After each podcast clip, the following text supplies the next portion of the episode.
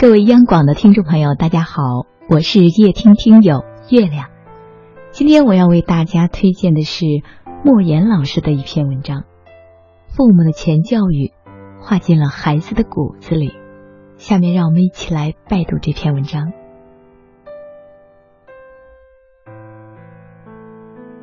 年少时，我曾跟着母亲去捡麦穗。结果呢，母亲却被看守人打了一耳光。多年后，我与母亲再次与看守人在集市上相遇，看守人已是白发苍苍的老人。我想过去报仇，却被母亲给劝住了。母亲只说了这样一句话：“儿子，那个打我的人与这个老人并不是一个人。”这就是我的家风。每个人从生下来最早接受的是家庭教育，受到的影响最大的也是家庭教育。这种教育有言传有身教，甚至我觉得身教重于言传。你生活在这样一个家庭里面，你的长辈、你的亲人，他们是一种什么样的方式对待工作、对待他人？我想会对孩子产生非常直接的、潜移默化的影响，因此，我觉得有好的家风确实是对孩子的成长非常有利的。好父母都是学出来的，没有天生的成功父母，也没有不需要学习的父母。成功的父母都是不断学习提高的结果。我接触过这么多的杰出的父母。没有一个轻易取得教子成功的。一位优秀的母亲甚至说：“很多人都认为我很轻松，说你的孩子那么优秀，根本不用管。殊不知，我连晚上睡觉其实都是一个眼睛睁着的。好母亲防患于未然，而不合格的母亲是孩子的问题已经很严重了。”甚至教师都已经找孩子谈话了，他还没有意识到问题的存在。进入二十一世纪，信息社会对人的素质要求越来越高，任何的岗位都要求培训考核，但似乎只有生养教育孩子不需要培训，好像自动就会上岗，而且永远不会下岗。其实这种认识是错误的。每一个人在做父母之前。都要学习相关的知识，关于怎样做父母的意识和知识准备的越早越好，越充分越好。孩子的问题是父母问题的影射，很多父母将孩子的不好的习惯怪罪到学校身上，怪罪到教师身上，怪罪到孩子自己身上，唯独没有怪罪到自己身上。其实，孩子身上的多数习惯，无论是好习惯还是不好的习惯，都是我们父母在有意无意的培养出来的。就像上海人说上海话吃上海菜，四川人说四川话吃四川菜一样，仿佛生来就会不需要培训，而事实上并非如此。父母每时每刻都在教，这就是前教育比显教育。威力大得多的本质教育，优秀的孩子多是优质教育的结果，问题孩子多是问题家庭的产物。孩子的问题大多不是孩子自身造成的，而是父母问题的折射。父母常常是孩子问题的最大制造者，同时也是孩子改正错误与缺点的最大障碍。当务之急的不是教育孩子。而是教育父母，没有父母的改变，就没有孩子的改变；没有不想学好的孩子，只有不能学好的孩子；没有教育不好的孩子，只有不会教育的父母。因此，在骂孩子的之前呢，骂自己；在打孩子之前，打自己。只有这样，才能彻底的改变自己。好成绩不只靠老师。关于素质教育。与应试教育，全社会都要有正确的认识。应试教育是学校和家长都回避不了的问题，需要学校和家长共同适应。应试能力教育与素质教育并不矛盾，没有应试能力的素质教育不是真正的素质教育。据统计，我国有近一千万的闲散未成年人。所谓闲散未成年人，就是指理应在学校读书而不愿读书，选择辍学的孩子。这其中百分之九十四是学业失败的结果。学业落后、厌学、逃学、离家出走，成为当今未成年人犯罪的四部曲。因此，帮助孩子适应应试教育，也就成了我们父母的一份应尽的义务。而帮助孩子减负的最好办法，是我们父母增负，就是父母能够成为孩子的导师。好成绩当然是学校老师带出来的。但是在应试教育竞争如此激烈的今天，这些好成绩越来越多的浸透着父母的汗水。好沟通都是听出来的。对于孩子进入初中、高中的家长来说，普遍存在一种困惑，那就是同孩子难以沟通。进入青春期的孩子与进入更年期的母亲的冲突更多。不仅是因为处于内在的心理动荡期，更重要的是两者的外部压力都很大。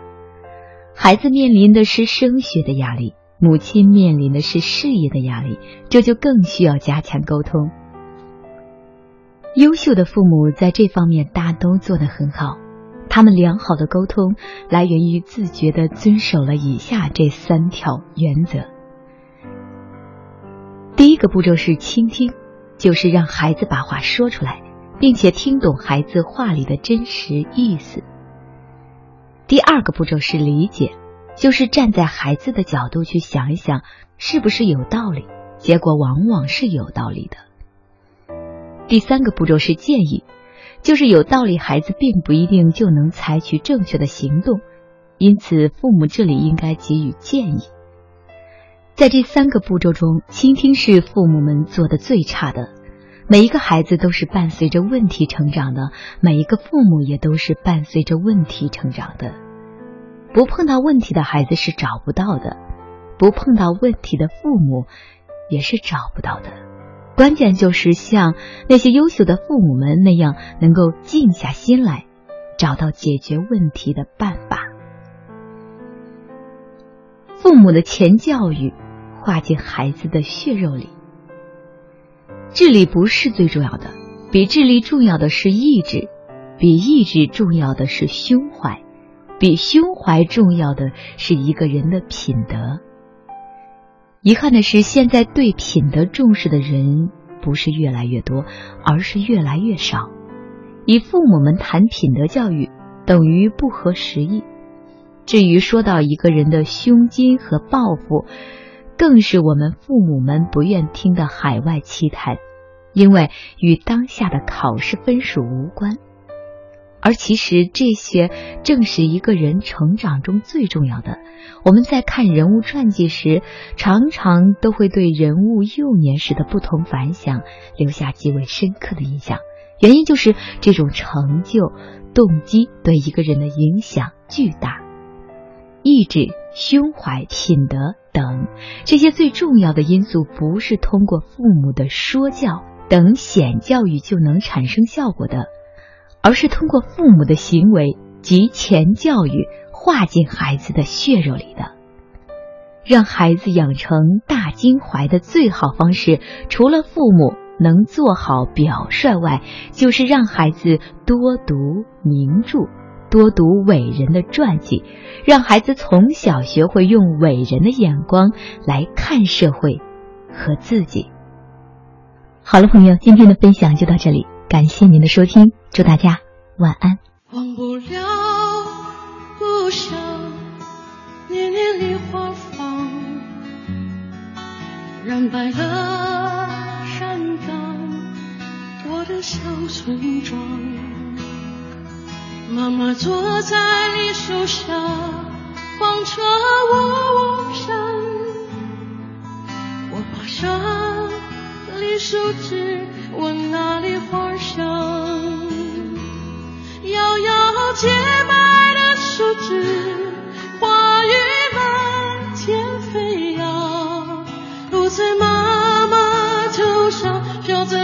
歌声